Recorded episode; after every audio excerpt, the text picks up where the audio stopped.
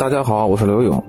在走访山西的时候啊，常有会遇到一些文化的爱好者跟我交流啊一些话题，比如说为什么要更多的去学习古建的知识呢？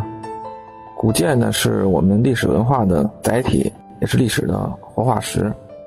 认识古建呢，其实就是在认识我们的历史和文化。啊，平遥古城啊，是中国北方现在保存最为完整的古代县城了。应该呢说是唯一啊，没有之一。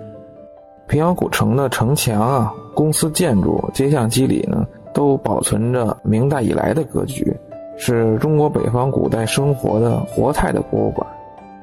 畅听旅行制作的房子不是随便盖的一个专题，平遥古城为例，普及了中国古建知识，内容详实呢，而且还比较活泼，是一档适合最新接触古建的朋友们了解学习的节目。